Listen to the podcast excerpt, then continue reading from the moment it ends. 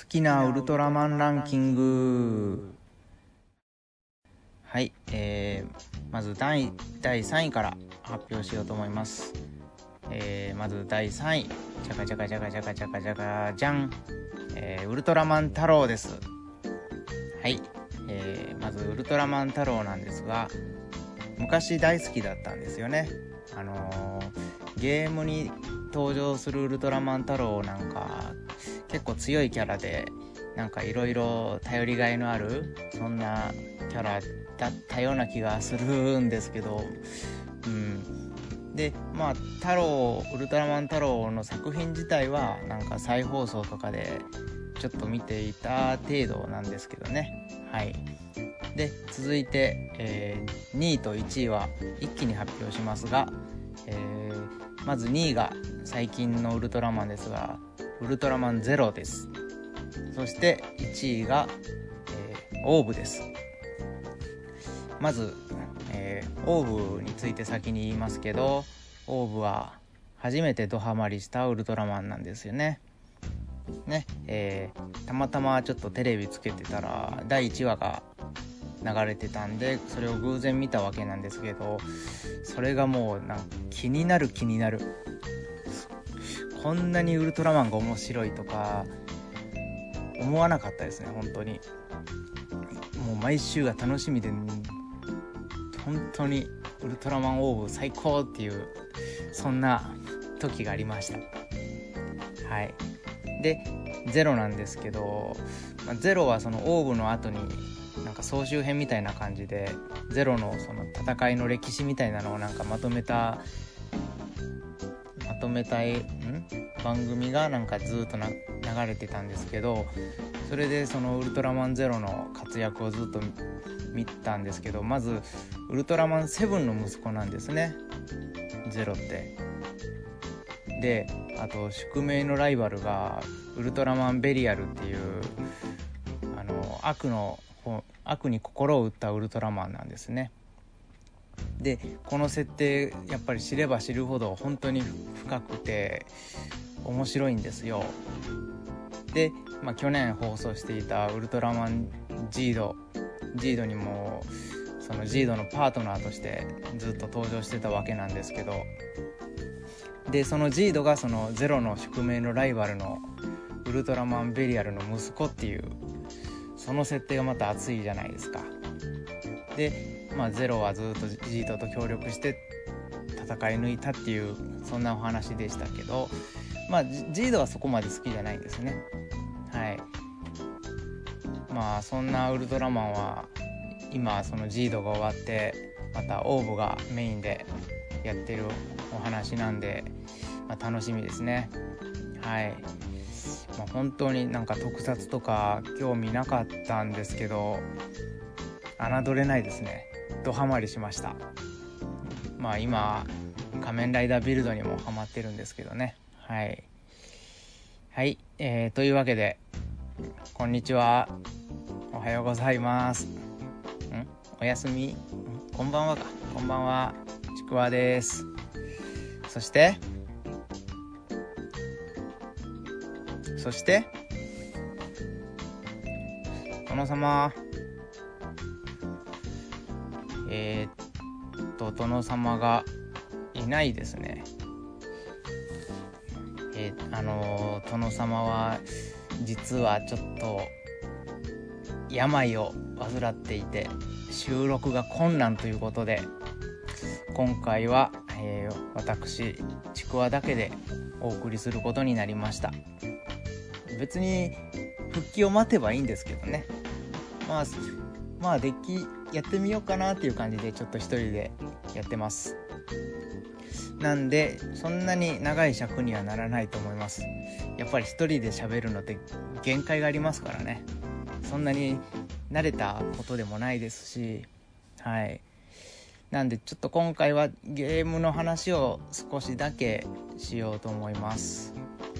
あとはまあ何かあればって感じですかね。はい。えー、っとですねまず、まあ、最近なんですけどあの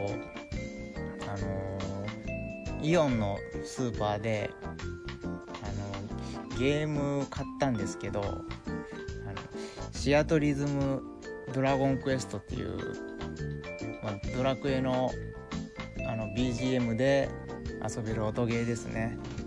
これがなんか500円の投げ売りだったんでちょっとワンオンポイントを使ってちょっとタダで、まあ、もらったっていうか買ってきたわけなんですけどまあドラクエの音楽はちょっとまあたの好きな好きな曲多いんで楽しいですね。楽しいんですけどまあやっぱりはうん 3DS でちょっと音ゲーするペンで操作する音ゲーってやっぱ辛いんでねなんか。昔シアトリズムの「ファイナルファンタジー」っていうのもあったんですけどそれがあの初めて買った 3DS のソフトなんですけど当時ね、まあ、当時はまだあのスマホとかなかなかったかな、うん、なかったと思う。その頃やってたやつなんでなんか斬新な感じでよかったんだけど今はもうスマホでもう溢れ返るぐらい音ゲーがあるんでやっぱタッチ操作でやった方が、うん、楽し楽しいというかやりやすいんですよね。だからあの 3DS にある太鼓の達人とかちょっと考えられないですね。どうやってやるんだろう本当に。うん。なんで結局はもうポケモンにやっぱり戻りますね。ポケモンはや、うん、今子供とせっせせっせやってるんですけどやっぱりちょっと難易度が高いですね。なんか適当にやってたらあのボスで詰まります。うん。ちょっと僕がそんな感じなんで子供には本当にちょっと過酷な感じになってますね。前回よくクリアしたなと思いますけど子供も。はい。まあのんびりやってるんですけど確実に先一歩ずつ前進はしてます。はい。あのー、YouTube とかで対戦してる動画とか見るとなんかモチベーションにつながるんですよね。なんか早くクリアして対戦したいみたいな。そんな感じになるんですけどまだ先は長いですね。どうどうしたらいいのかな？あのそれはクリアするだけならあの前作から強いポケモンを移動してさっさっさっさ進めたらいいんですけどなんかそれはなんか自分的に許せないみたいなそんなのがあって一応その昔の作品からなんかピピ言ってるな。昔の作品から連れてくるのはクリア後っていうそういう縛りを自分に課してるので、うん、まあそ,、まあそ、それがある以上はちょっとねまあ頑張るしかないですよね。はい。うんまあそそんな感じですね。うんやっぱ一人だと持たないね。であと前回殿様があの UFO キャッチャーで散々悲惨なことになってましたけどまあ僕もちょっとまあそれと比較するのはちょっとおこがましいですけどあのちょっとゲームセンターの入り口で無料の抽選ガラガラ回すくじがあったんでそれとりあえずやってみたんですよ。そしたらなんか UFO キャッチャー1回プラスサービス券っていうのがあのもらえたんですよ。まあほとんどそれなんじゃないですかね。それはあの100円入れて1プレイをするともう1プレイサービスクレジットを入れてくれるっていう。だからただで1プレイじゃないんですね。とりあえず100円入れないと1プレイしてプラスしてくれないっていうそんなあのー、チケットだったんですけど。まあとりあえずもらったんで何かしらもらおうかなやってみようかなっていう思ったんですよ。で、まあ、ちょちょっと子供といたんで子供がなんかポケモンのゼニガメのぬいぐるみが欲しいみたいなことを言ったんで、まあ、とりあえずやってみようと思ってやったんですけどまあアームがゆるゆる。もうその殿様の話をハッと思い出してドツボにはまると思ったんでもう2回目もそのサービスで入った2回目も完全にゆるゆるで全く取らす気ないぐらいのゆるゆるなアームだったんでもう早々に切り上げました。だから被害は100円ですけどなんかそれ以上になんかああやるんじゃなかったっていうなんかそんな後悔が後悔の波が押し寄せてきたんですよね。まああのうんまん吸った殿様に比べたらまあね大したことないですけどまあそれを聞いてたからなんかそこで踏みとどまったみたいなのもあるんでまあ殿様もいいことしたんじゃないですかね。はい。はいえー、ネタがないですね。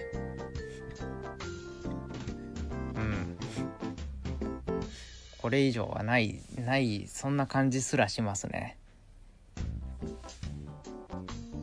どうしようかな。あそうそうそうそう。まあなんとなくですけどまあ今日収録がの1月9日なんですよ。で今日生まれた誕生日だった有名な人をちょっと探してみたんですよ。そしたらそそんなにそこまで有名な人はいなかったんですよね。もうびっくりですね。とりあえずその中で一覧で一番目についたのがあのバン・トミコさんですね。あの Do As Infinity のボーカル。はい。そんなに特に聞いてたっていうほどでもないんで特に言うこともないんですけどね。はい。であと、えー、岸辺一徳。はい。あと BB 五郎。あの稲川淳二のモノマネする方ですね。はい。ぐらいですね。ちょっと話のネタになるかなと思って調べたんですけど何にもならなかったですね。はい。あとままたあのポカリさんからお便りをいただきましてえー、明けましておめでとうございます。おめでとうございます、えー、お子さんのお話聞けて楽しかったです。よかったら結婚の話とか聞いてみたいです、えー、結婚の決め手とか子供を作る決め手とか僕は今結婚を迷っているので参考にしたいです。というお便りをいただきました。はい。これはもう殿様が多分次週次週次回もうズバッともう名回答を多分出してくれると思いますのでもう殿様に乞うご期待してください。はい。すいません。もうこれが限界です、うん、はい。では、えー、23回目ですかね。今回ちくわのみでお送りいたしました。はい。また次回。さようなら。